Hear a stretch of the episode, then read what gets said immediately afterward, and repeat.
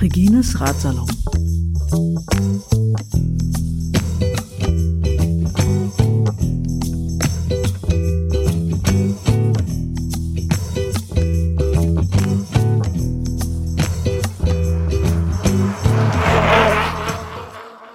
Herzlich willkommen zu einem weiteren Ratsalon.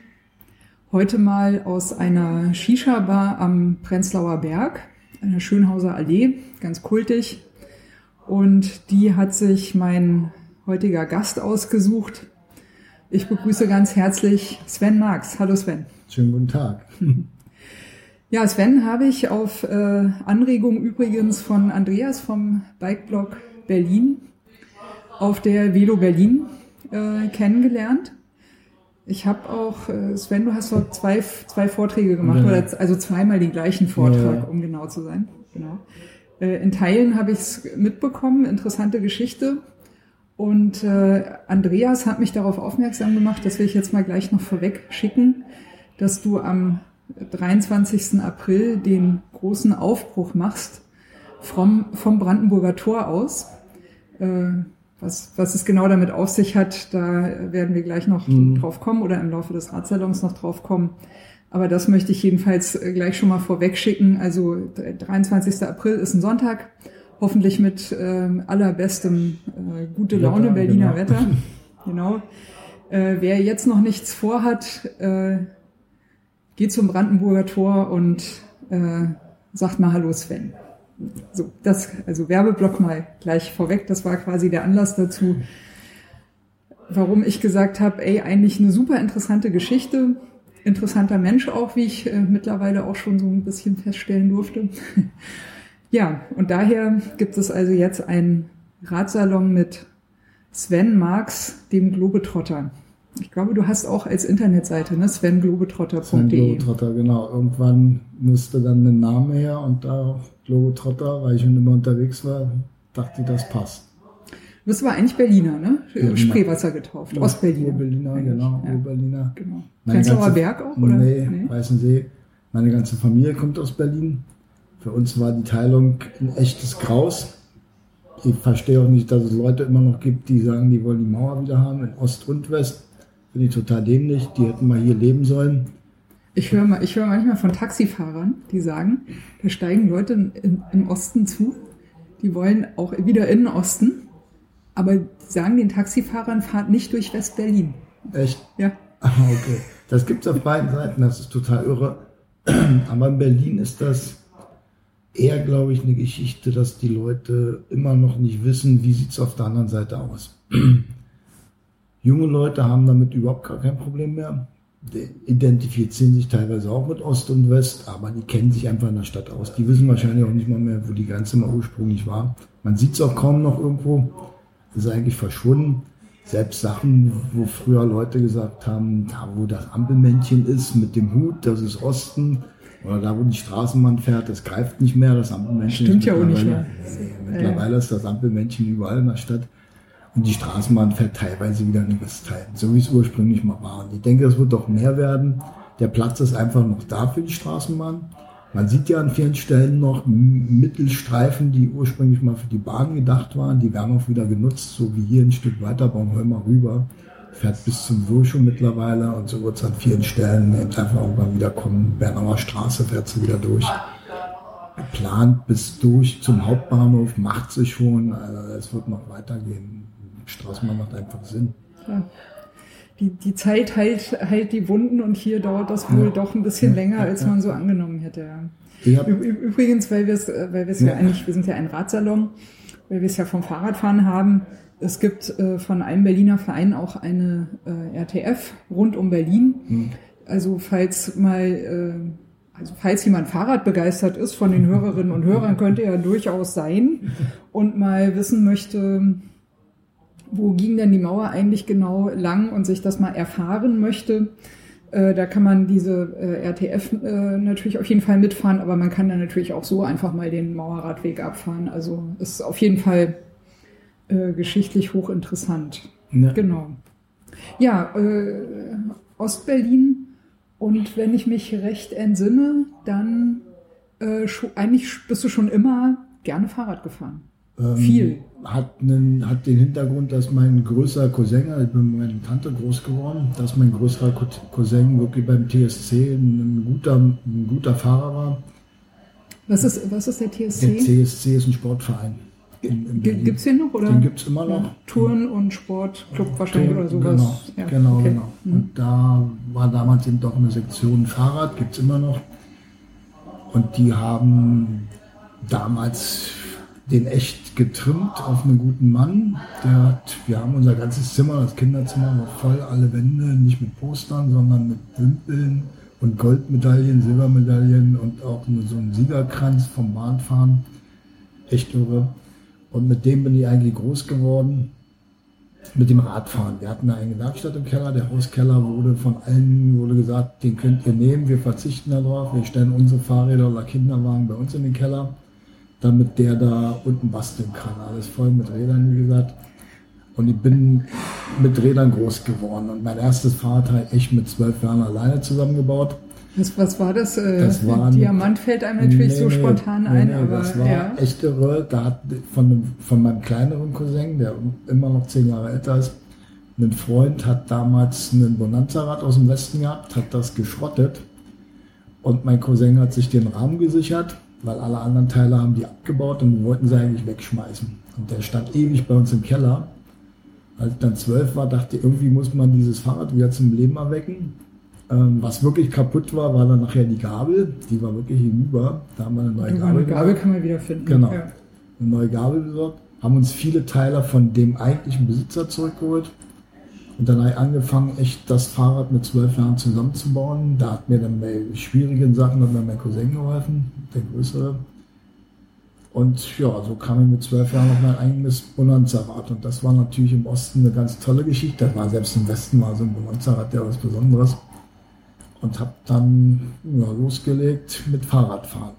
Also Die, die äh, Bonanza-Rad, die hatten äh, ja auch, also es gab welche mit, mit der Schaltung in der Mitte, ne? wie beim Genau. Auto, mit so einem Genau, Schaltknüppel genau. Das hast du da bei die dem- Gänge das durch. war bei dem auch. Und- Und, und, Fuchsschwanz dran. Ja, genau. Und, und äh, am besten Antenne noch doppelten, hinten. und, doppelten äh, Sitz, du äh, konntest ja, ja. immer Mädels mitnehmen, das war Genau. total cool.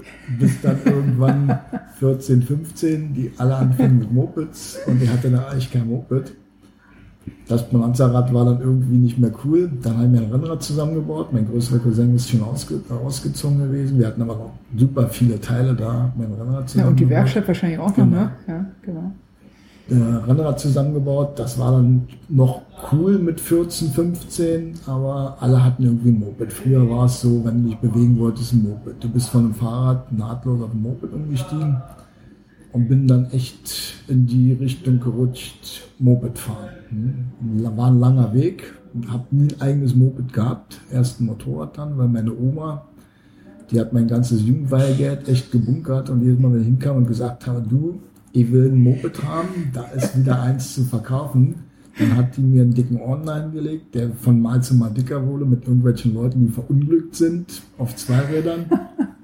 Und ich habe nie dieses Geld gesehen. Das beschreibe ich jetzt auch in meinem Buch. Ich habe ja jetzt ein Buch geschrieben. Da beschreibe ich das, dass das ein absolutes Graus war, dahin zu kommen. Äh, mach, mach mal bitte kurz ein bisschen Werbung für dein Buch. Das Ja, Buch heißt. Das Buch heißt Aber du bist doch behindert. ja, Äh, von Pflegefall zum Globetrotter auf dem Rad. wir kommen, wir kommen zum Thema sowieso noch, aber Ja, genau, das, Buch ist auf jeden Fall schon das mal bekannt. Buch, genau. ähm, warum heißt das so? Aber du bist doch behindert. Da sind viele Leute, gucken mich immer an. So einen Titel, den kann man nicht bringen. Selbst Leute, die sich äh, für Inklusion einsetzen, haben gesagt, nee, das muss irgendwas Positives sein. Das muss anders heißen. Ich sage, nee, das ist genau das, was passiert ist, als ich gesagt habe, ich fahre um die Welt, durch die Welt, bereite eine Weltreise vor. Entweder haben sie es wirklich gesagt oder haben es gedacht. Du hast am Gesicht gesehen, wie jetzt, der ist doch behindert, der bereitet eine Weltreise vor. Das kann nicht sein. Und darum der Titel. Jetzt haben wir natürlich äh, für den Werbeblock ein bisschen vorgegriffen. Mhm. Ha- Hast du denn das Geld von deiner Oma jemals überhaupt gesehen? Nix. Ich bin auch damals Nie wieder. Ich bin dann auch nicht mehr hingefahren. Ist hat denn wohl die Oma gestorben. damit gemacht? Ich Die hat das nicht, bestimmt das in Cremetorte angelegt oder sowas. Kaffee der und. Cremetorte. Nee, nee, die wird es nicht ausgegeben haben, aber das wird irgendwo in irgendeinem Erbe mit untergegangen sein. naja, Ost, Also- Ostmark. Das Geld habe ich nie gesehen, echt nie gesehen. Bin auch nicht mehr hingefahren, dachte, meine böse Oma heute, wenn ich, also als ich an die Buch geschrieben habe, da habe ich es dann so ein bisschen runtergefahren. Die arme Frau hat sich wahrscheinlich um ihr Enkel Sorgen gemacht. Für mich war damals was die böse Frau. Die hat mir nicht ermöglicht, ein Zweirad zu haben mit einem Motor. Und damit war die Nummer für mich durch. Ich habe dann auch lange gekrepelt, um irgendwie überhaupt an eine Moped ranzukommen. Hat nie geklappt, hat nie ein eigenes Moped gehabt. Aber Simson, Schwalbe? Genau, Simson, mhm. Schwalbe war nicht cool. Simson, okay, Simson, Simson. Okay, ja. Ähm, hab dann echt ewig gekrepelt. Ging, es ging nicht. Aber dadurch, dass ich super gut an Motorrädern basteln kannte, konnte, habe ich dann angefangen, von anderen Leuten die Mopeds zu machen. Weil durch meinen mittleren Cousin, also den mittleren in der Sicht, dass wir drei Jungs waren, von dem habe ich dann ganz viel gelernt über Mopeds und Motorräder. Der hatte mal Mopeds und Motorrädern gebaut. Mein größerer Cousin war irgendwann ausgezogen. Wir haben die Werkstatt übernommen, hatten eine super Werkstatt, ja, konnten da unten an Motorrädern bauen habe dann für viele Leute an den Mopeds gebaut. Dadurch war ich wieder mittendrin im Geschehen. Habe zwar kein eigenes gehabt, aber dadurch, dass ich dann auch mal Proberunden machen musste, habe ich immer irgendwie eine Moped zur Verfügung gehabt. Weil alles kam zu mir, haben gesagt, hier mach mal, läuft nicht richtig. Und habe es dann echt erst mit 18 geschafft, ein eigenes Motorrad zu haben, weil ich dann in der Lehre gespart habe. Also bist du gleich zum, aufs Motorrad dann umgestiegen? Ich bin dann gleich aufs Alles Motorrad. Klar. Also ja. das Fahrrad war dann irgendwann nicht mehr cool genug es war ein Motorrad und habe mit dem Motorrad eigentlich auch angefangen, dann in der Welt rumzureisen.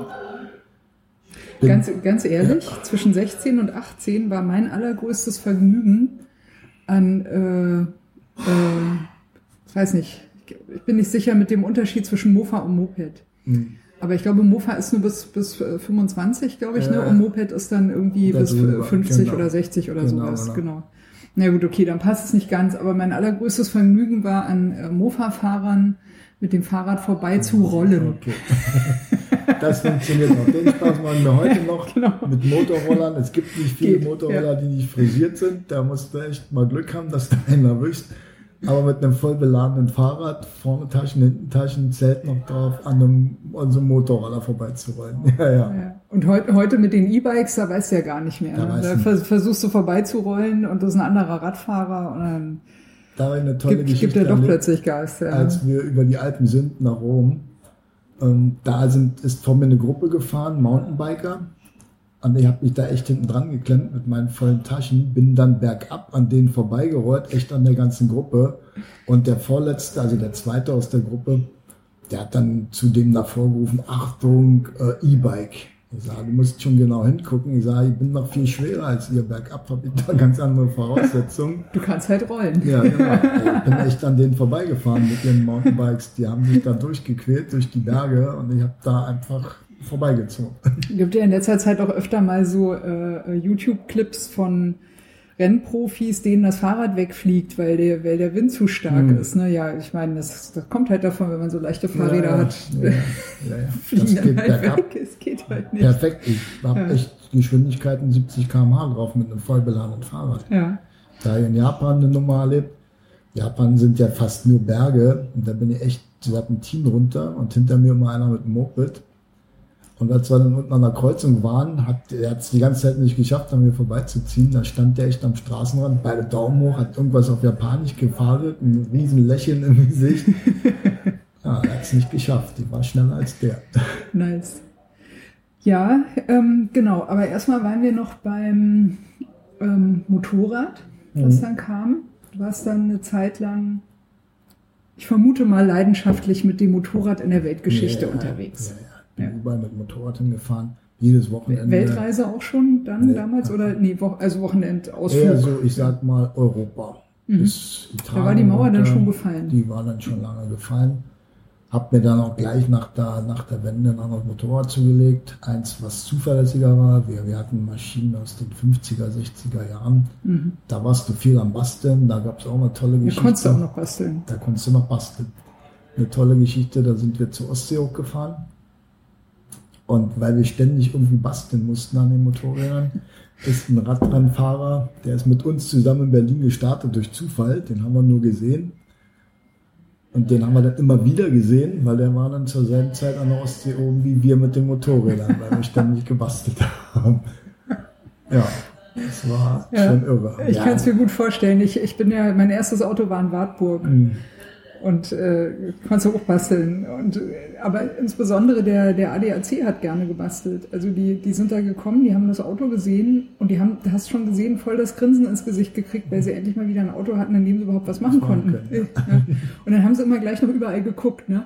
Ah, Frau Heidorn, da können wir Ihnen hier noch helfen. Ach, hier sehe ich gerade, das ist auch nicht so gut. Warten Sie mal, das repariere ich Ihnen noch schnell. Ich musste nie in die Werkstatt mit dem Ding alles erledigt haben.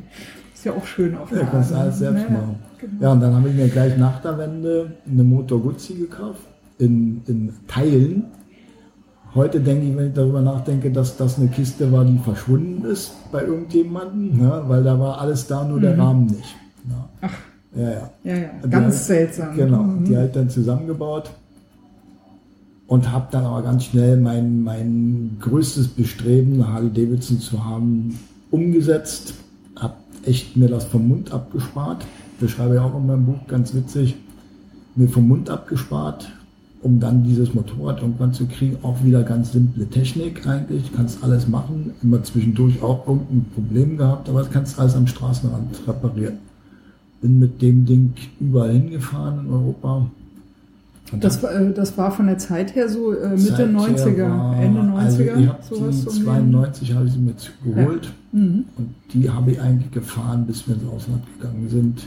Habe mir dann noch ein zweites gekauft, ein Motorrad mit einem Harley-Motor, eine Buell, ist ein Rennmotorrad eigentlich, mit einem Harley-Motor, die habe ich mir dann noch zugelegt und bin mit der eigentlich die weiteren Strecken dann gefahren, weil mit so einer alten Harley von 72, da ist nicht die wirklich die Technik, die zuverlässig war. Und dann bin ich mit der Bügel unterwegs gewesen. Als wir dann 2003 meine Dachdeckerei zumachen mussten, ich habe dann zwischen nach der Wende angefangen, eine Dachdeckerei aufzumachen, habe also Dachdecker gelernt noch im Osten eine Dachdeckerei aufgemacht, die mussten wir zumachen wegen der schlechten Zahlungsmoral der Leute, mit einem riesen Ausstand. Wir haben wirklich eine gut gehende Firma gehabt, Großes Leute. Problem von Selbstständigen, ja. Ja. Mhm, immer noch. Also, Ja, immer ja, noch. Also aber, es fing Ende, na, Ende der 90er, also Mitte der 90er fing das an, dass Firmen wirklich aufgemacht wurden, um die wieder zuzumachen. Generalunternehmer, die haben dann alle kleinen Firmen rangeholt und waren dann auf einmal pleite. Hm, Der ist mit dem größten Auto rumgefahren und du hast nichts mit zu essen gehabt. Ja, das Ja, war echt. Traurig.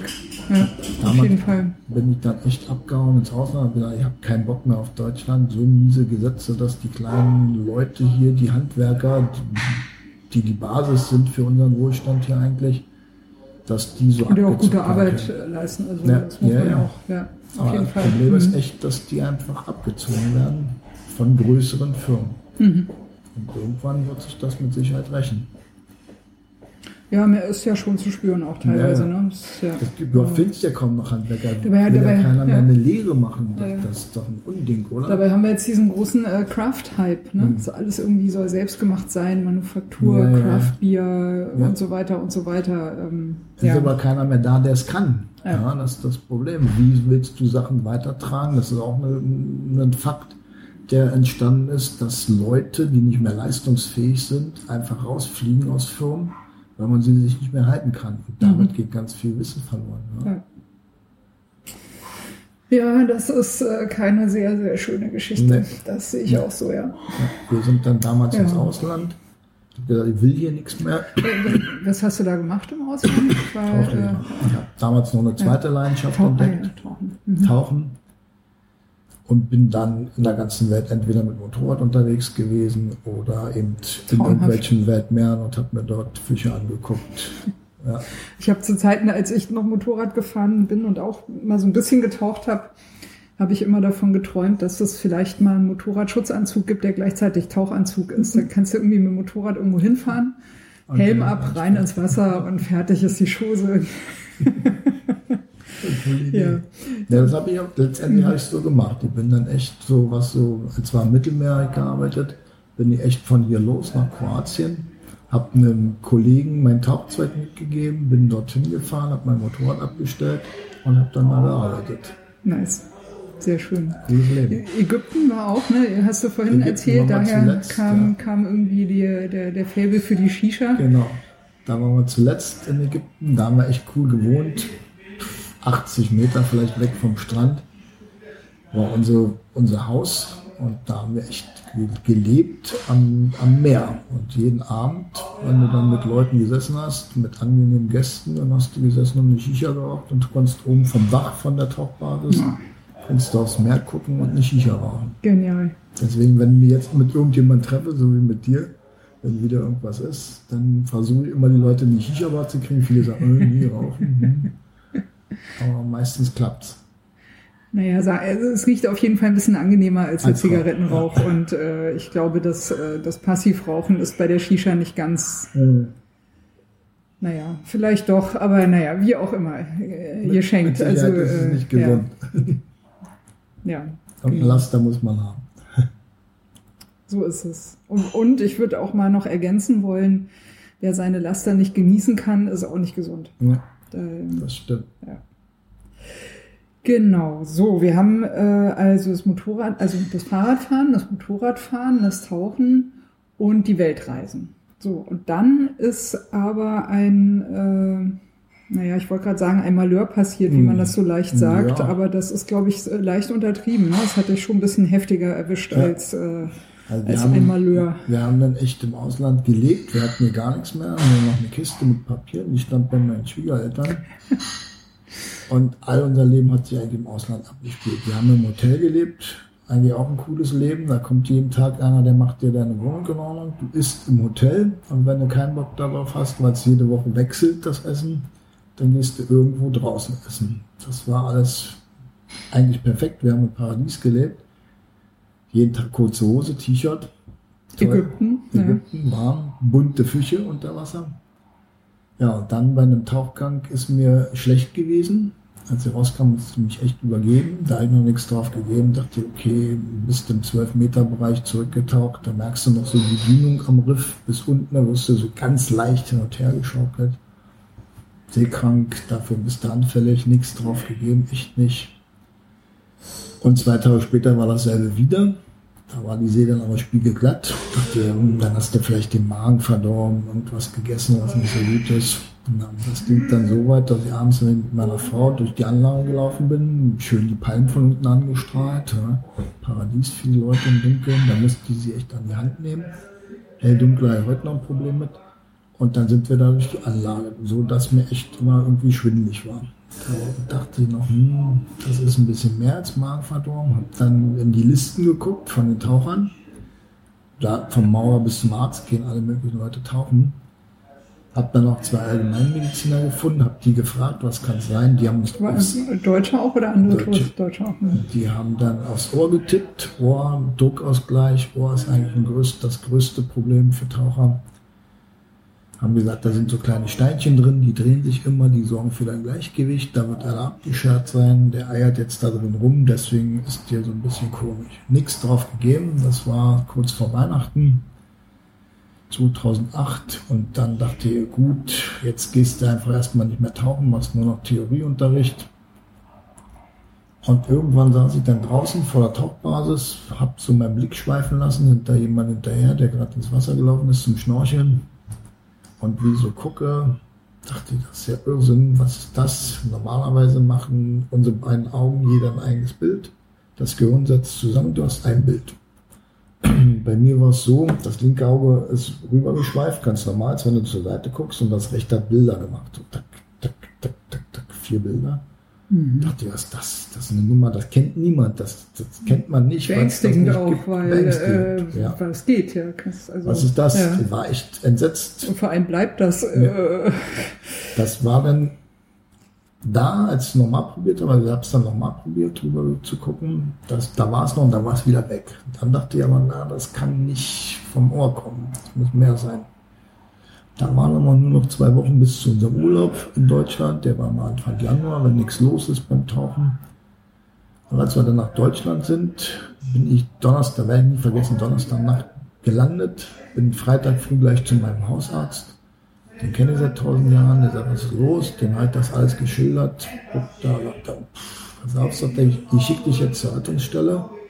Sagt er, wenn ich dich jetzt zum Neurologen schicke, dann schickt der dich zu irgendjemandem, der ein MRT machen soll. Ein ewig langer Weg, ihr seid nur 14 Tage in Berlin.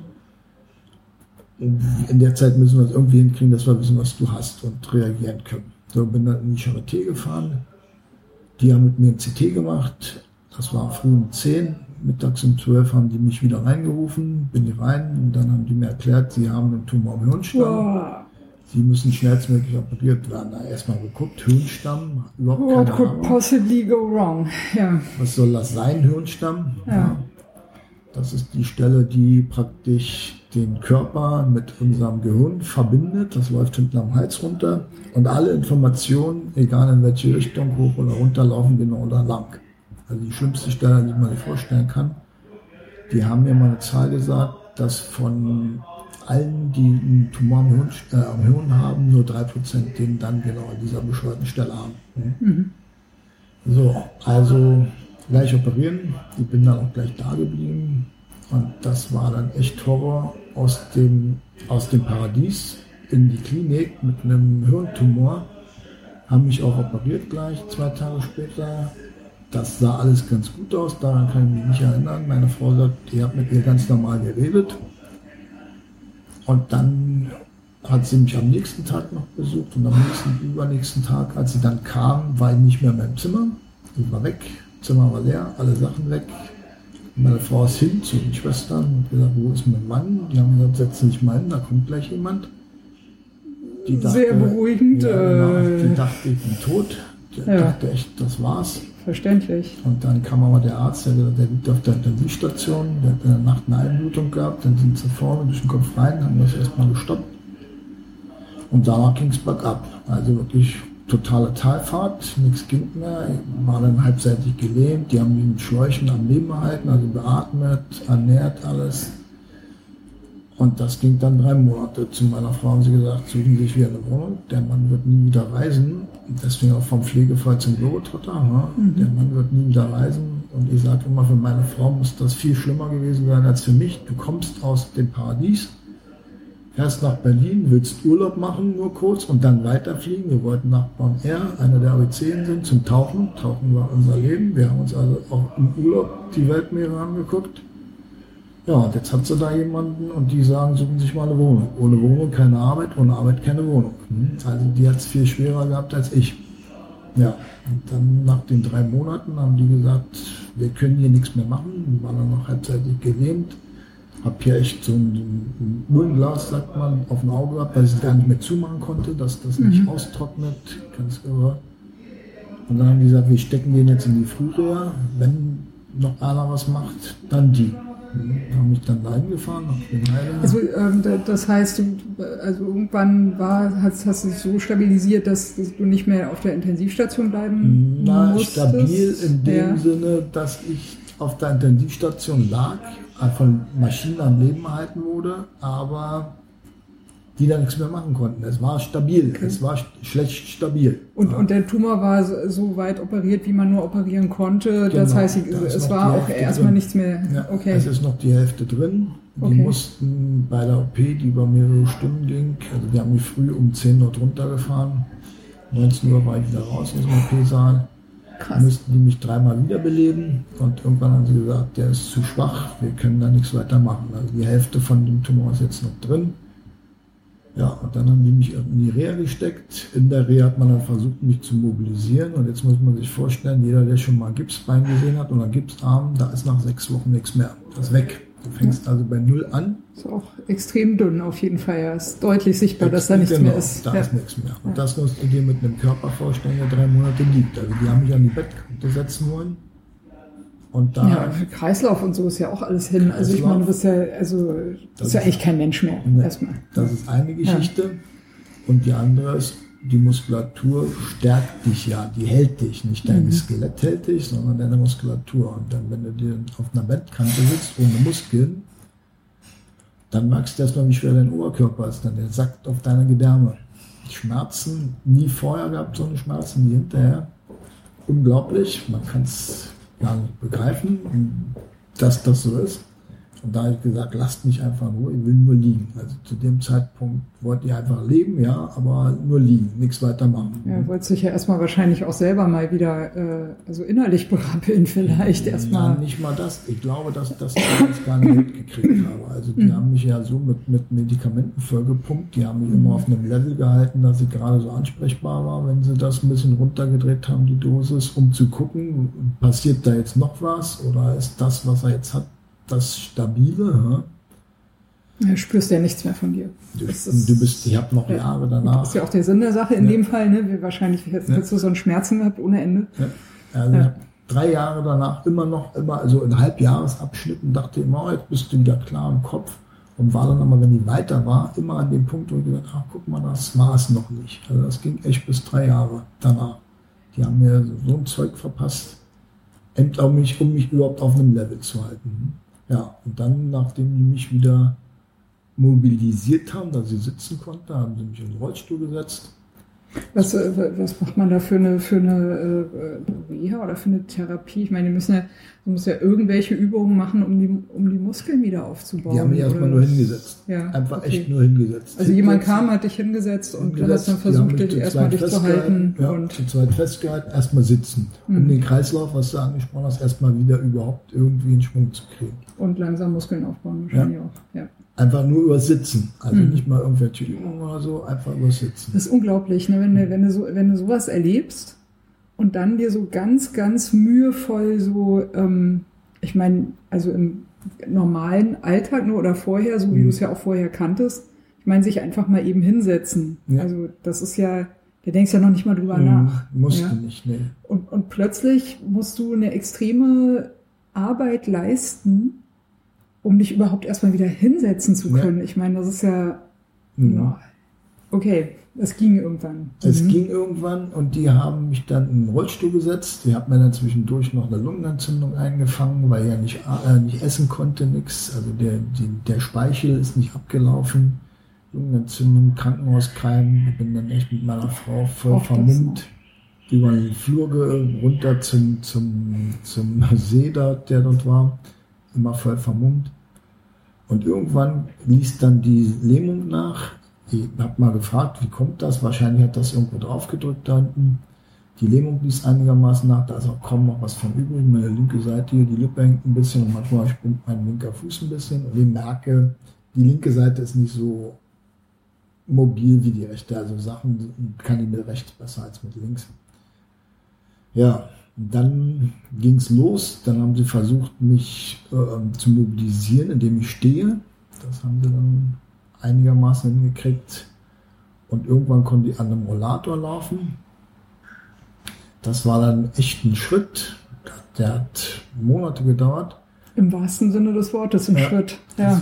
Also erst du musstest wahrscheinlich erstmal das Stehen überhaupt stehen da dran überhaupt, üben. Genau, stehen und, und dann, dann natürlich mal ein Bein, los. ja, und dann mal ein Bein vors andere ja. setzen, ist ja dann auch noch mal eine Aufgabe. Du, du glaubst nicht, wie es ist, wenn du dein, wenn du von deinem Kopf her sagst, ich mache jetzt einen Schritt und es passiert aber nichts. Das sind ja. Sachen, da denken wir gar nicht drüber nach, die machen wir einfach. Du musst aber deinen Körper oder du versuchst deinen Körper zu sagen, wir machen jetzt einen Schritt und der macht es aber einfach nicht. Der macht nicht das, was du willst. Also ich, ich, ich hatte mal was, äh, also in eine ähnliche äh, Richtung, so eine Art äh, Mischung aus so Mini-Hirn-Schlaganfall mhm. und Migräneanfall. Okay. So mit dem Ergebnis, dass ich äh, für einige Zeit nicht mehr sprechen konnte. Also ich, mhm. ich wollte, ich konnte auch meinen Mund bewegen, aber es ist nur so ja, ja, genau. rausgekommen. Genau. Also genau. ja, ist äh, nicht, nicht annähernd vergleichbar, aber ich äh, es ist extrem erschreckend. Ja grausig. Ich habe bei ja. mir da in der Reha, weil du das jetzt gerade sagst, da oft drüber nachgedacht, da war jemand,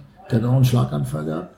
Der hat die ganze Zeit mit seinen Angehörigen geredet und der hat immer nur Kuschimel, Kuschimel gesagt, nichts anderes. Kuschimel, mhm. Kuschimel, Kuschimel. Der hat die ganze Zeit geredet, immer nur Kuschimel.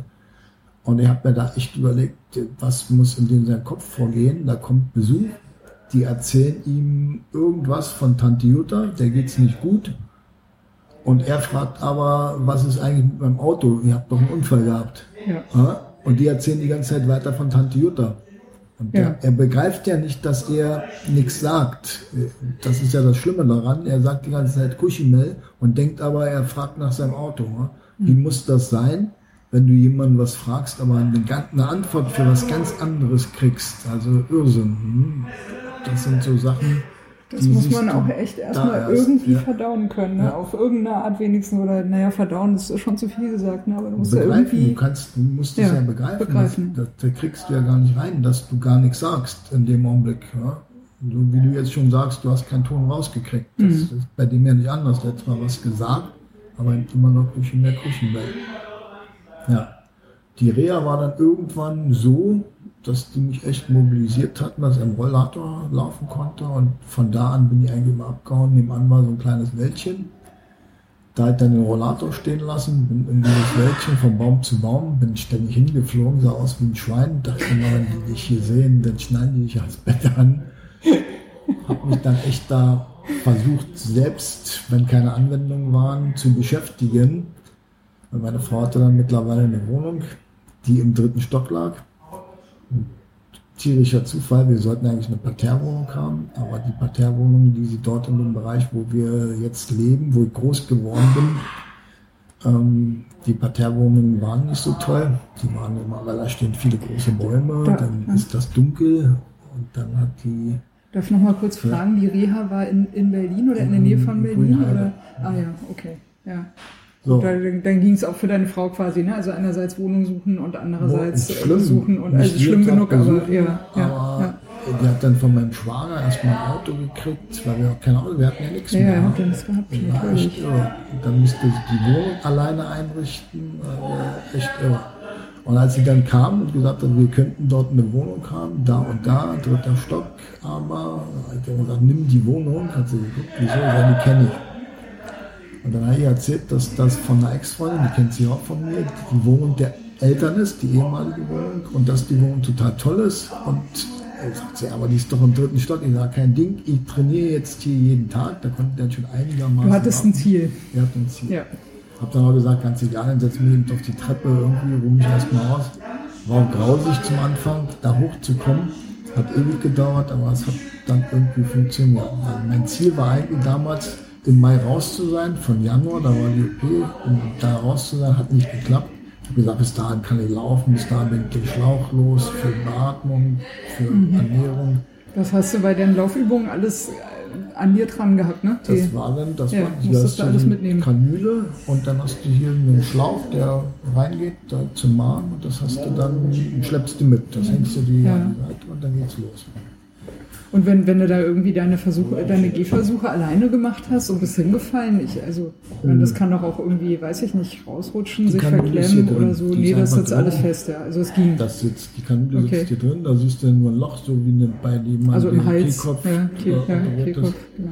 Und das andere ist nur ein Schlauch, der wird dann hier eingehängt, fertig, da ist dann nichts Um- zum Essen dran. Das, Für die Hörerinnen und Hörer nochmal, also quasi die Kanüle hängt oben am, am Kehlkopf am Hals genau, und der ganze Rest unterm hängt, Kehlkopf direkt rein in die Luftröhre. und der, der Rest hängt um die Hüfte. Der Rest war nur ein Schlauch, der reinliegt direkt im Magen. Im Magen Da kommt dann okay, praktisch ja. die, der, eine Pack, de, deine Ernährung kommt dann daran. In dem Augenblick, wo du essen willst. Mhm. hast du nur den Schlauch dort. Und, und, und wie lange hast du das gehabt, insgesamt, diese, diese Apparatur an dir dran? Halbes Jahr? Ja, in etwa. In etwa. Ja. Und da kannst du auch nicht reden. Du brauchst dafür Ja. einen Sprachaufsatz. Da kriegst du auch keine richtige Luft. Mhm. Du musst Druck aufbauen, so wie unsere Stimmbänder funktionieren nur, wenn du Druck aufbaust. Ja? Ja. Ah, grausig, wenn du dich nicht mit niemandem unterhalten kannst. Du hast wahrscheinlich dann- lieber geschrieben als geredet, kann ich mir vorstellen. gar nicht. Ach so, Durch die gedacht, Doppelbilder. ach, Durch die Doppelbilder konnte ich nicht schreiben. Ich habe da echt gekritzelt. Natürlich. Und dachte immer, warum können die nicht lesen, was du denen ja aufschreibst. Da habe ich das noch gar nicht realisiert. Die, Doppelbilder- stimmt, die Sache mit den Augen ist auch noch übrig geblieben. Ne? Das hatten wir, glaube ich, noch nicht. Nee, Ja. Das ist so, ich Ja. sehe jetzt alles doppelt. Also du sitzt da zweimal, wobei das linke Oh Auge. Gott, das mein Beileid. Das muss ja fürchterlich sein. Das geht. Okay. Ja. Nee, das linke Auge, das ist dominanter, das Bild, als das rechte. Aber es ist eben alles doppelt. Ich habe dann auch Mhm. angefangen mit einer Augenklappe. Da fragen viele, warum machst du keine Augenklappe? Super unangenehm, weil du hast dann nicht das Feld hier, also das, die ganze eine Seite ist immer komplett weg. Und ich habe auch Kopfschmerzen gekriegt. Da war Mhm. bei einem Auge, wenn das zu lange belastet ist, blöd. Und die haben auch zu mir gesagt, Reha machen Sie das eigentlich lieber nicht, weil bis zu zwei Jahre ist es so, dass das Gehirn sich noch versucht, irgendwelche Wege zu suchen, um das zu komprimieren. Mhm. Aber sie sind wieder weggegangen. Das war eigentlich natürlich auch äh, äh, interessant, so, ne? dass so, äh, sozusagen also das, das Hirn da nicht, Ja. nicht Stopp macht und Ja. sagt, ich kriege jetzt hier nicht den, den Mhm. Input geliefert, den ich, den ich gewöhnt bin, Ja. sondern da, da ist was anderes und es versucht sich dann sozusagen innerlich das ist quasi wie, wie, wie das Internet aufgebaut ist. Wenn, wenn so ein Server ausfällt, dann, Dann versucht es einfach ja. drumherum zu routen. Hauptsache, das kommt, geht irgendwie Ja. durch und kommt, kommt Das an. Problem ist ja. nur, dass das Hirn, wenn es am Hirn wäre, dann wäre es leichter, weil das Hirn hat super viel Kapazität, aber da hinten am Hirnstamm, das ist, als wenn du dann einen Kabelbaum hättest. Das ist der Engpass, ne? Das ist genau da, genau. wo. Und der ja. Kabelbaum, ein Kabel klemmt. Mhm. Dann kommt da nichts mehr durch. Ja? Das ist dann schwieriger. Deswegen ist die Stelle da hinten eigentlich total blöd, den Mhm. Tumor zu haben.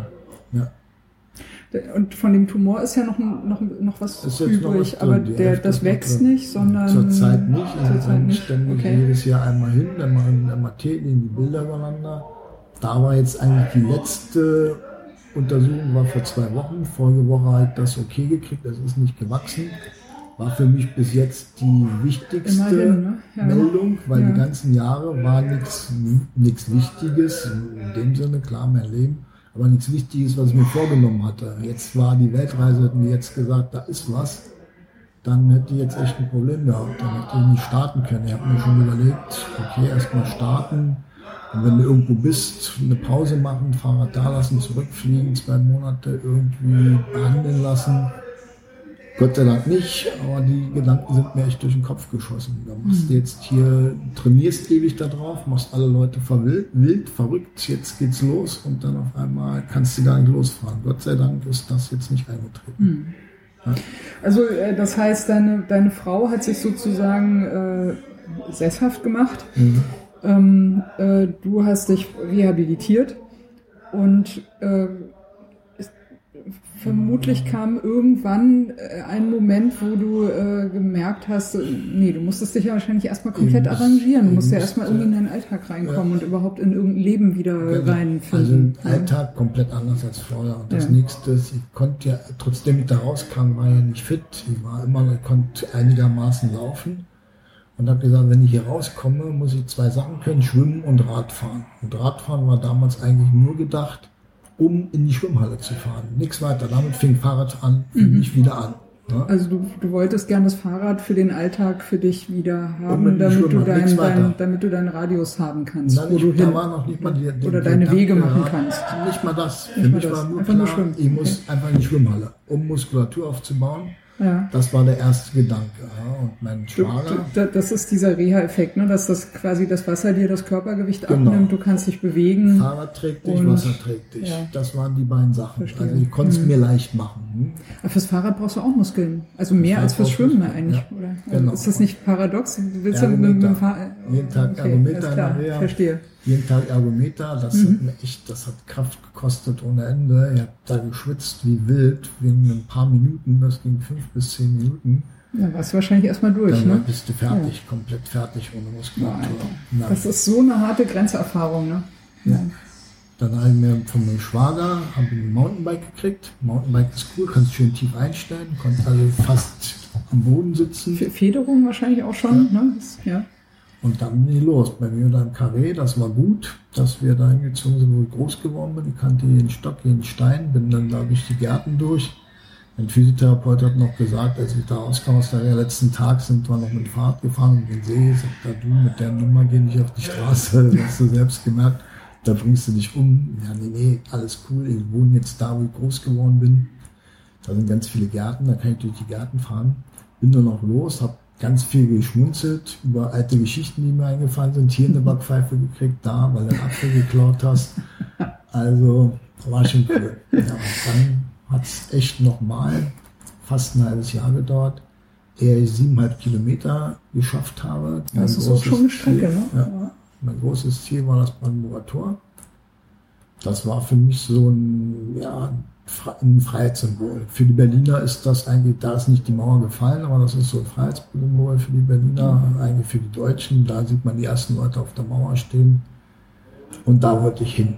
Das hat ewig gedauert. Irgendwann dann, eigentlich schon im Jahr darauf, habe ich es geschafft. Darf ich noch mal äh, kurz ja. fragen, zum, äh, wie, wie, das mit dem Fahrradfahren funktioniert hat? Weil du hast ja die äh, Sache mit den Augen.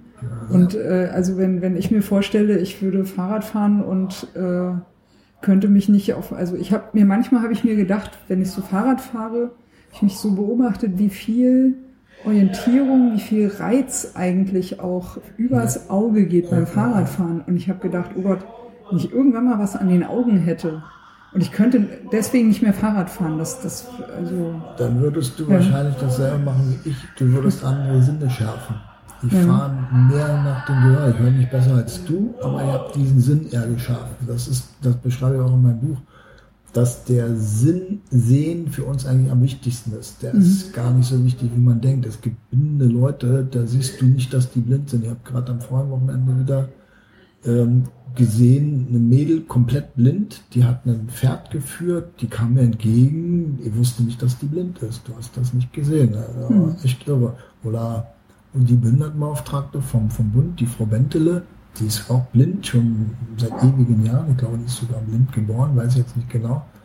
Die bewegt sich in Räumen, da denkst du nicht, dass die blind ist. Echt verrückt. Wenn die eine Brille auf hätte, eine Sonnenbrille und du die Augen nicht sehen würdest, würdest du nicht mitkriegen, dass die blind ist. Also man schärft mhm. andere Sinne. Bei mir ist es echt so, dass mein, mein Hörsinn mehr geschafft ist als mein, mein Sehsinn.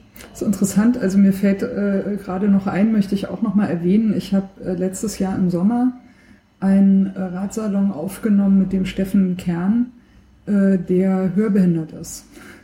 Und bei ihm ist es natürlich genau umgekehrt.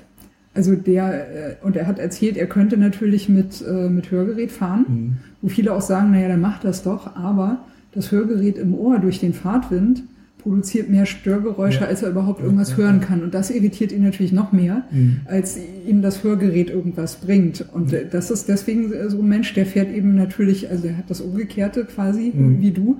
Der ist äh, komplett auf die Augen natürlich angewiesen, ne? weil mit äh, übers Gehör kann er da nicht arbeiten. Genau, so. das, du schärfst einfach andere Sinne. Die sind, der, der Sinn ist nicht wirklich gut und dann suchst du dir was anderes. Tasten, Tastsinn wir können ganz, wir können im Dunkeln können wir eigentlich sehen, wenn wir die Hände benutzen. Mhm.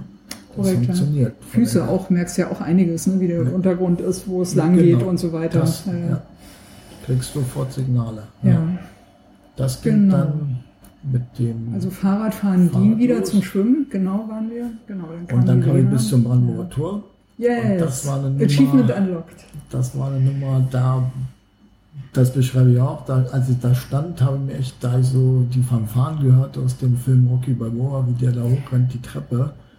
Das war das. Di, di, di, genau. Di, di. Und das, da, als da stand, wäre ein bisschen in die Luft gesprungen. Das geht nicht, weil kann ich, kann nicht vernünftig laufen wegen dem, wegen dem Gleichgewichtssinn.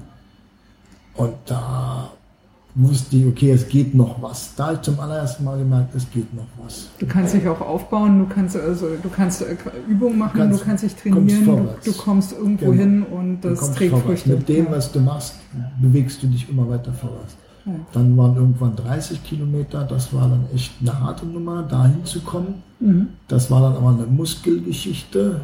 Und also da ging es dann nicht mehr um die Motorik selbst, sondern um Muskulatur. Das hat normal ewig gedauert, drei Monate. Und irgendwann habe ich dann auf dem Rückweg von Bernau festgestellt, Mensch, du bist heute fast 100 Kilometer gefahren. Bis yes. du zu Hause bist, hast du 100 Kilometer. Du kannst wieder reisen. Das war klar. Reisen war immer mein größtes. 100 Kilometer auch so mit Gepäck ist ja eine gute Tagesetappe. Mit Na, da war, noch, ja, ja, ne? da war ja. Noch, noch lange nicht an Gepäck zu denken. Aber also immerhin 100 Kilometer. 100 Kilometer, genau. Also ich wusste, ich kann wieder reisen, weil ich bin von klein an, also wenn man mich gesucht hat, war ich mit Sicherheit auf dem Nachbarspielplatz. Ich bin schon immer irgendwie unterwegs gewesen. Dann hat mein Sohn angerufen und gesagt, wie sieht's aus? Können wir beide zur Ostsee fahren, wenn du Urlaub hast? Ich will sehen, ob ich alleine klarkomme, wenn ich mit dem Rad unterwegs bin. Dann haben wir eine Tour gemacht zur Ostsee in Usedom-Radweg. Das hat funktioniert. Der ist auch sehr schön. Ja. ja. Der ist ein super Weg, den liebe ich. Also wenn mich Leute fragen, die dann immer so, ja, jetzt fährst du, fährst so viel Fahrrad, blöde Frage, so mal hier um die Ecke zur Ostsee, ja, fahr genau diesen Weg. Ja. Der ist cool. Kann ich auch empfehlen. Also Ja. zum Radwandern für Rennrad ist es zwischendurch Ja, ein bisschen schwierig, das- aber zum das Radwandern aber äh, total genau. super. Ja, Reisen zwischendurch zum sehr, sehr Reisen. schöne Strecken. Mhm. Zum Reisen echt cool, weil du hast dann auch Gebiete, wo dann so Bäume, wo dann Richtig wieder was zurückgegeben wurde. Ja. Na, auch Bäume, die komplett äh, ähm, na, wo alles weg ist, die Krone, wo nur noch die Stämme stehen, weil man da dem Wasser den, den Platz wiedergegeben hat. Echt cool. Ja, das hat geklappt und als das geklappt hat, habe ich gesagt, ich kann wieder reisen und bin dann wirklich erstmal nach Kopenhagen und dann habe ich angefangen Route 66. Also Gibt es ja auch ne, den äh, Kopenhagen-Radweg. Ja, Genau. genau. Also erstmal bekannte Wege mit Karten und allem drumherum und irgendwann habe ich dann 2011 die nächste böse Nachricht gekriegt, schwarzen Hautkrebs, weitere OP und danach habe ich mir geschworen, wenn ich 50 werden sollte, dann mache ich eine Weltreise auf dem Fahrrad. Da haben alle mich noch belächelt, da kam das dann mit dem, aber du bist doch behindert. Ja? Hab dann ganz viele Touren gemacht, so um die 4.000 bis 6.000 Kilometer, einfach um in Ländern schon mal gucken, zu gucken, wie ist es dort, damit die mit irgendwelchen Papieren, in Amerika zum Beispiel, USA, Einreise, das wollen die alles vorher schon mal gesehen haben, Japan, andere Schriftzeichen, wie kommst du klar, ohne, komplett ohne Sprache, die Japaner sprechen kaum Englisch. Ja, habe das alles vorbereitet, habe dadurch mittlerweile 49.000 Kilometer nur auf Reisen zurückgelegt. Da kommen noch ein paar schlecht. Zu, Ja. weil ich ja jeden Tag mit Fahrrad unterwegs bin. Ich kann mache nichts anderes mehr, fahr Fahrrad nur. Und habe dann echt mich auf die Weltreise vorbereitet. Mit vielen kleineren Touren, wenn man es so nimmt. Voll Gepäck, Zelt und dann quer durch Russland, Amerika, Japan. Hut ab. Und jetzt bin ich hier. Und da ist der Sven Globetrotter geboren. Der ist 2014 geboren. Sagen wir mal wiedergeboren eigentlich. Ne? Ich meine, du hast ja vorher auch schon gehabt mit, Ja. den, mit den Weltreisen. Ja, ja. Und das hat ja jetzt eine völlig andere Dimension bekommen. Darf ich noch kurz fragen, tauchen geht gar nicht mehr, ne? Tauchen Wahrscheinlich. Geht nicht mehr. Motorradfahren durch die Doppelbilder nicht. Einfach viel zu schnell. Mit dem Fahrrad kannst du dich schnell mal anhalten am Straßenrand und Mhm. dich orientieren.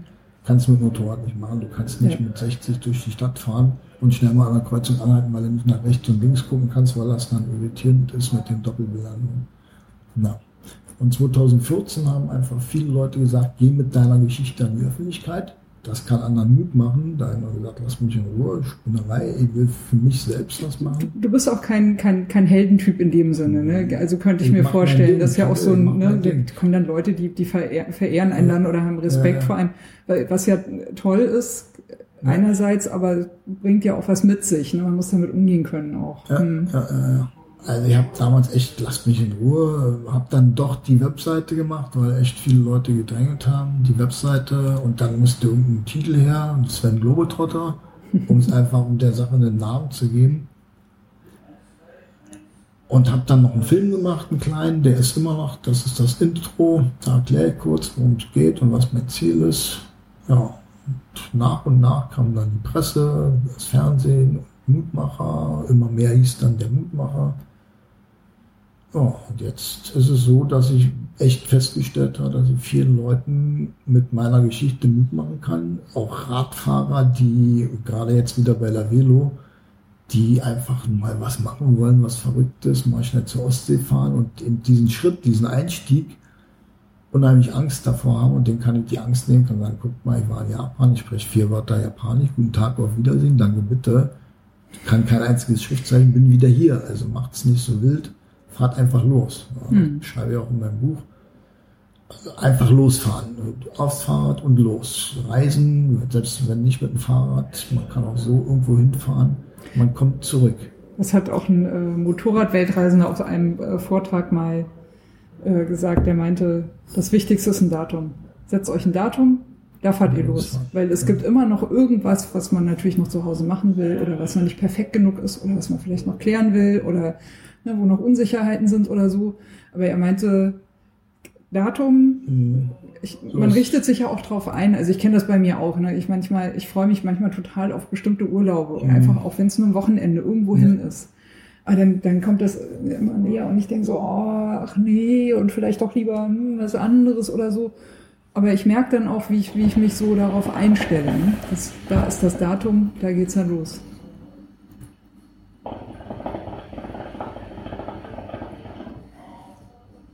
Ja. Die Weltreise. Die Weltreise. Genau, die hast du jetzt äh, schon ein paar Mal Vorbereitet. erwähnt. Ich Genau. vorbereitet ähm, alles. Ja. Akribisch, echt akribisch. Ich bin jetzt in den paar Ländern nicht gewesen, wo ich noch hinfahre, aber das Gros kenne ich. Also ich weiß, wo, die Reise hingeht. Ja. Wie, wie ist denn der Plan? Also wie ist denn die Der Plan Reiseroute? ist, ich fahre jetzt in Richtung Tallinn, dann rüber nach Helsinki mit der Fähre, treffe mich dort mit meiner Frau. Weil Hintergrund der ganzen Reise ist ja, dass ich gesagt habe, wenn ich 50 werden sollte mit diesen beiden Krankheiten, Du bist jetzt 50, ich ne? werde jetzt 50 im Mai, Ja. genau. Dann mache ich eine Weltreise. Also einmal am Stück. Letztendlich bin ich ja schon überall mit dem Fahrrad gewesen.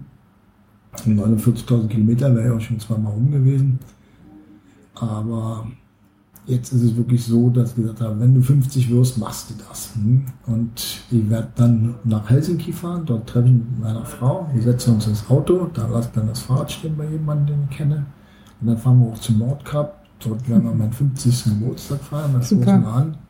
Zurück. Sie fliegt wieder nach Berlin und dann fahre ich weiter komplett durch Russland durch.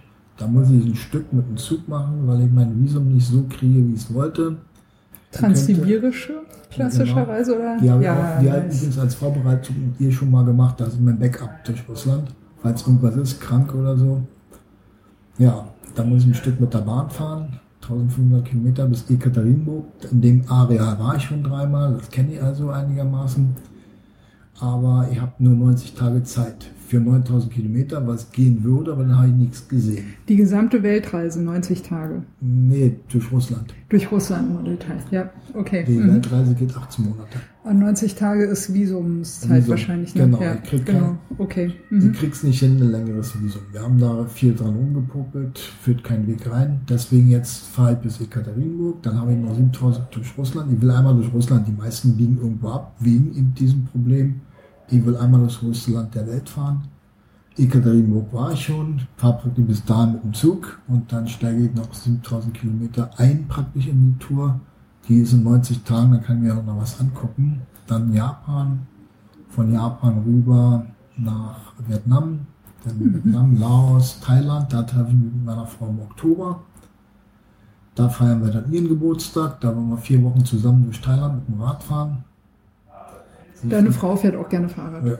Das ist natürlich aber sehr nicht, angenehm. aber ja. nicht so, also sie ist nicht so der Streckentyp. Wenn wir das machen, dann fahren wir so am Tag 60, 70 maximal. Immerhin. Schon, Ja, ja, genug. dann Pause. Einfach immer Pause zwischendurch. Irgendwas Schönes, irgendwo rumsitzen am Wasser. Ja, dann fliegt sie zurück von Thailand. Ich werde noch äh, runterfahren bis nach Singapur, von dort aus nach Australien. Australien, Neuseeland, von Neuseeland nach San Francisco. Und dann will ich echt an der Außengrenze, also untenrum Amerika lang fahren. Da müsste ich den Winter gut überbrücken können, müsste dem Teufel zugehen, wenn so weit unten in, in Texas Schnee kommt. Unwahrscheinlich gibt's, aber ist mehr als selten. Dann andere Seite wieder hoch bis Washington. Bevor ich hochfahre, treffe ich mit meiner Frau nochmal in Miami, weil wir dann nach Kuba rüber wollen. Sie ist ein totaler Kuba-Fan. Da sind wir früher ganz oft gewesen. Zum Tauchen und auch so. Und dann fliegt sie wieder nach Hause. Ich fahre dann weiter bis Washington, rüber nach Marokko. Und von Marokko dann über Lissabon, über Spanien, Frankreich nach London. Noch einen kleinen Schlenker, ja? Kleinen Mhm, Schlenker, okay, genau. ja, Weil. London, England fand ich total faszinierend mit dem, mit dem Linksverkehr, war mein erster Linksverkehr. Und habe festgestellt, dass Radfahren links total einfach ist. Du musst dich nur mal am Bordstein halten. Ja. Abbiegen ist schwierig, aber du musst nur immer links, links Bordstein. Also mit dem Auto stelle ich es mir schwer vor, Linksverkehr, weil dann auch eine andere Seite sitzt. Hm. In äh, Großbritannien gibt es so einen äh, Motorrad-Weltreisenden, Ted Simon. Okay. Der hat jetzt äh, kürzlich ein ähm, äh, Lounge-Übernachtungszimmer eingerichtet für Weltreisende, die eventuell auch schreiben. Also äh, der hat die äh, äh, Jupiters Reisen, hat er geschrieben über seine Weltreise. Ähm, Aber ich weiß nicht, ob du bei ihm ja vorbeikommst. Fiel mir nur gerade ein. Ich bin Aber auch es- so ein Mensch, der abends ja. noch äh, äh, bei Leuten sein möchte. Nicht Mhm. wegen den Leuten. Ich bin ein Typ, der sich auch mit Leuten hinsetzen kann, reden kann. Aber ich schreibe meinen Blog. Mhm. Der ist im letzten Jahr zum, zum besten Reiseblog äh, ähm, von Fahrrad.de gewählt worden. Fahrradreisen. Und ich schreibe jeden Abend meinen Blog noch. Mhm. Berichte den Leuten. Und da ist das abends immer blöd, wenn du bei jemandem übernachtest. Nee, der, der hat, äh, also der Ted Simon, der hat das eingerichtet extra für Weltreisende, damit sie ein Zimmer haben, wo sie in Ruhe schreiben können. Okay, für cool. also äh, falls schick das mal die- interessant da ist, Ted Simon, Jupiters einen Reisen, äh, der ist ein äh, auch für die Hörerinnen und Hörer äh, super interessanter Mensch und das Jupiter Reisen, Jupiters Reisen zwar Motorrad, aber sehr interessantes Buch. Der hat auch diese Reise nochmal wiederholt vor kurzem und hat die Kontraste beschrieben, was er erlebt hat, hat auch Menschen von damals Hm. wieder getroffen Ja, und so weiter. ja, ja. Okay, kleiner Sidekick. Aber Wir sind ey, äh, cool. So, Mhm. Sowas brauche ich. Ich kann nichts gebrauchen, wo ich so äh, ähm, irgendwelche Übernachtungen habe, wo Leute sind, die wollen natürlich mit dir reden, ga, ganz klar. Mhm. Aber ich habe dann einfach wirklich nicht die Zeit, da abends noch ewig zu sitzen, wenn ich unterwegs bin. Wenn du drei, vier Tage irgendwo bist, verweilst, ist das in Ordnung. Aber wenn du unterwegs bist, schwierig, einfach mit der Zeit dann noch abends zu sitzen. Dann Ja, bleibt der Blog irgendwo, fällt hinten. bist ja auch voll mit Eindrücken und willst ja vielleicht auch das alles auf deine Art mal ein bisschen genau verarbeiten, sacken lassen. niederschreiben, Und, dass du viele Sachen, die finde ich echt erst in meinem Blog wieder, dass die passiert sind. Ja? Mhm. Weil du hast ja jeden Tag neue Eindrücke, andauernd passiert irgendwas, das schreibst du nieder, aber das verschwindet dann. Das geht dir auch hier im Alltag so, wenn du unterwegs bist, dann triffst du irgendjemanden, ja, ja, alles klar, machen wir und dann zwei Tage später ruft er dich an, du, wir wollten was, ach, ich kann es vergessen, ja, in der Hektik, in dem täglichen Geschehen. Ja, Genau, jetzt sind wir äh, London, also Großbritannien ja. und dann, Dann wieder zurück nach Berlin. Hollandsche, Ja, Holland noch. Okay, Da noch, ist noch, meine, noch eine Runde. da ist ja. meine kleine Schwester, die lebt dort, die besuche ich als allererste und dann nach Berlin. Ja. Und dann weiß ich noch nicht, was dann passiert, weil die machen ja jetzt schon ein großes Tromborium, wenn ich losfahre. Das ist nicht auf meinem Mist gewachsen, sondern ich unterstütze ganz viele kleine Vereine noch mit ihren Projekten. Größere, Genau. kleinere. Und Äh, dort ist es so, dass die jetzt eigentlich diesen Start dort für mich organisieren. Die haben gesagt, wenn du hilfst immer anderen Leuten, jetzt machen wir mal was für dich. Und deswegen wird am Brandenburger Tor ein großes Programm sein, ein Rahmenprogramm. Das fängt um 11 Uhr an, geht bis 17 Uhr. Das ist genau dieses, womit wir eingestiegen sind. Ja. Jetzt haben wir auch einen schönen Bogen quasi wieder zurück. Der Mhm. 23. April am Brandenburger Tor Genau. ist sozusagen der, nicht nur sozusagen, es ist der Startschuss Ja, für die Weltreise. genau. Dann Genau. ich dann die Inklusionsfackel wieder mit. Inklusion ist für mich mittlerweile ein wichtiges Thema geworden. Aber du bist doch behindert. Ja, genau. genau, ja. Ich bin selbst behindert Ja. und sehe ja jeden Tag die Missstände, dass Hm. behinderte und nicht behinderte Menschen einfach nicht genügend Berührungspunkte haben und das muss sich ändern. Von beiden Seiten sind Berührungsängste da. Da kann man keine Seite, kann man sagen, das ist besser, nicht besser. Also die Ängste und die Unsicherheiten, würde ich mal sagen, die kann man ja nachvollziehen, auf beiden Seiten auch. Ne? Ja, ja. Aber diese äh, Überheblichkeit, die da äh, mitunter mitschwingt, die stört mich schon auch sehr, weil zum Beispiel das, das, was dir passiert ist, das kann einfach jedem von uns passieren. Das das, Niemand von uns ist davor Genau. gefeit. Mein Beispiel von vorhin, wenn man überlegt, dass wir fast 10 Millionen Menschen in unserem Land haben, die behindert sind und nur Mhm. ein Prozent behindert geworden ist, das Ja. ist, glaube ich, das beste Beispiel dafür, dass es jeden sofort jetzt treffen kann und wenn es dich nicht selbst trifft, vielleicht deine Frau, dein Vater, deine Mutter, deine Kinder. Ja? Ja. Und deswegen mache ich das, weil ich einfach ich will versuchen, eine Basis zu schaffen, dass wenn sowas passiert, man einfach gleich in was reinrutschen kann, was schon gegeben ist, dass man nicht in so ein tiefes Loch fällt und sich sagt, oh Gott, oh Gott, ich kann mein altes Leben nicht mehr leben, das ist ganz klar, kann ich auch nicht. Ja, Das passiert natürlich Ja. sowieso, ne? weil du musst dich damit Du natürlich erstmal abfinden. Ja? Das ist ein Schock erstmal, ganz das klar. hast du auch auf meiner Webseite einen Satz, der ganz oft von der Presse aufgegriffen wurde. Wenn du irgendwelche Sachen hast, die dein Leben verändern, Krankheiten, sonst irgendwas, dann gib auf, gib nicht dich selbst auf, sondern dein altes Leben. Das ist der erste Schritt, den du begreifen musst, um überhaupt wieder irgendwie ins Leben zu rutschen. Wenn du den alten Sachen hinterherhinkst, wirst du nie wieder glücklich. Hm. Ähm, deine Weltreise, vielleicht, äh, ich, ich glaube, wir sind relativ am Ende angelangt. Äh, man kann ja viel über dich auch finden. Ne? Du, du, hast, äh, du hast das Blog, äh, das Buch, ähm, wirst ja auch von der Weltreise berichten. Traditionellerweise am Ende von Regines Ratsalon gibt's immer die Grüße, die okay. man sagen kann. Ich glaube, das ist äh, wahrscheinlich nicht so ganz äh, dein Fall, aber ich nehme an, du hast ja mit Sicherheit auch Sponsoren oder irgendwelche, weiß ich nicht, äh, Leute, Vereine, Clubs, ja. Menschen, die dich unterstützen die, ich meine, so eine Weltreise macht man ja, also jetzt egal wie man körperlich mhm. konstituiert ist, man macht sie ja in der Regel nicht alleine. Also äh, man mhm. muss sich vorbereiten, man hält Kontakte ja. und so weiter. Man hat Leute, bei die man trifft unterwegs und so weiter und so weiter. Und die sollten ja dann oder möchten ja vielleicht auch gerne ihre Erwähnung finden. Also falls äh, dir was äh, einfällt, was du gerne so noch loswerden Leute, möchtest. Ich habe das echt auf meiner bitte Webseite gerne. schon. Mhm. Danke.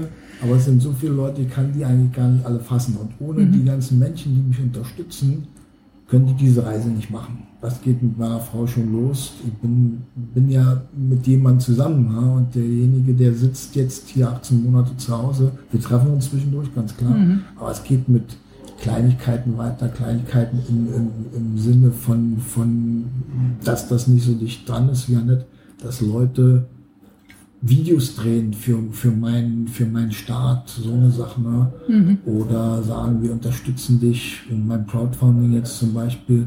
Ähm, wir unterstützen dich, dass du die Reise auch zu Ende bringen kannst, weil ich bezahle das alles von meinen Ersparnissen. Also die ganzen Sachen, wo ich die Vereine unterstützt habe, ist alles aus meiner Tasche gekommen, zu, mhm. größten, zum größten Teil.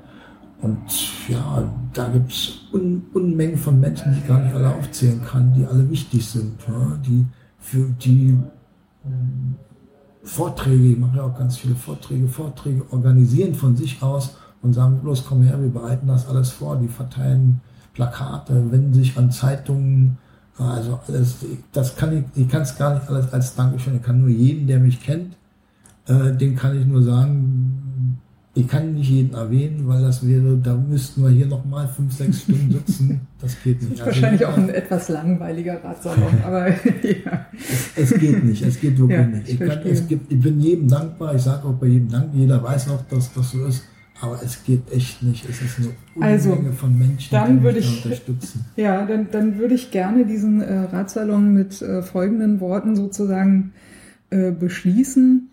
Äh, deine Webseite hatten wir schon erwähnt. Da sind, gibt es sicher Möglichkeiten, äh, wie man dich unterstützen kann, dass man, weiß ich nicht, spenden kann mhm. oder wie auch immer äh, sich über dich informieren kann. Also ich würde ja sonst jetzt sagen, spendet für Sven. Punkt. Ja. einfach erstmal, aber oder verfolgt einfach seine, seine Reisen. Du hältst ja auch Vorträge. Ja. Wenn du zurückkommst, wird dann wahrscheinlich mit Sicherheit nochmal eine Gibt's Vortragsreise draus ja, werden und so weiter. Äh, wenn ihr nicht spenden wollt, vielleicht fällt euch später irgendwann mal ein, wo man äh, Sven mal zum Vortrag haben könnte. Ist auch, glaube ich, sehr deutlich geworden, dass das äh, um mehr geht als äh, von einer aufregenden Weltreise zu mhm. berichten, sondern dass da auch noch andere ähm, äh, Vereinigungen und Menschen dahinter stehen, denen die Aufmerksamkeit mit Sicherheit auch sehr, sehr äh, gut tun wird. Ähm, ja, und ich glaube, das ist äh, einer der wenigen Radsalons, die so aufhören, wie sie angefangen haben. Falls ihr am 23. April noch nichts vorhabt und zufällig in Berlin seid, kommt zum Brandenburger Tor und äh, ja, einfach unterstützen, ein Miteinander ja. in unserer Welt. Dafür geht's, ja, dass Leute miteinander was machen. Radfahrer, ja. Rollstuhlfahrer sollen da demonstrieren, dass das eine ganz normale Geschichte ist, was zusammen zu machen. Ja, ja, äh, gebt Sven gutes Geleit am 23. April. Es ist hier in der Shisha-Bar mittlerweile auch äh, dunkel geworden. Und ich würde äh, sagen, ja, wir sind am Ende und sagen Tschüss, macht's gut. Tschüss, genau und Dankeschön. Ne? ich habe zu danken. Tschüss.